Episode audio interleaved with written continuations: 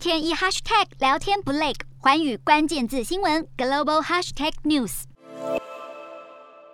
北京冬奥前，中国国家主席习近平和俄罗斯总统普丁相见欢。习近平当时还表示，双方的友好没有止境，合作没有禁区。但普丁下令攻打乌克兰，攻势陷入僵局，似乎让战前与俄国高调结盟的中国立场相当尴尬。加上中国疫情复燃，有外媒指出，战争、疫情和经济问题让独裁政权出现败相。美国知音刊文指出，最近中国网络上流传一段话，表示股灾是十年一遇，战争五十年一遇，疫情一百年一遇，三者同时发生，则是千年一遇。而这千年一遇的大灾年，刚刚好是习近平要打破惯例，确认第三任期的一年，有可能会对习近平带来巨大影响。这篇评论指出，中国经济增长率自去年以来大幅下滑，传出中共内部把原因归咎于习近平近年施政对中企和市场经济造成打击，而盟友俄国遭到全球制裁，陷入孤立，再加上中国东方航空又发生坠机事件，都让习近平要确立未来核心地位的这一年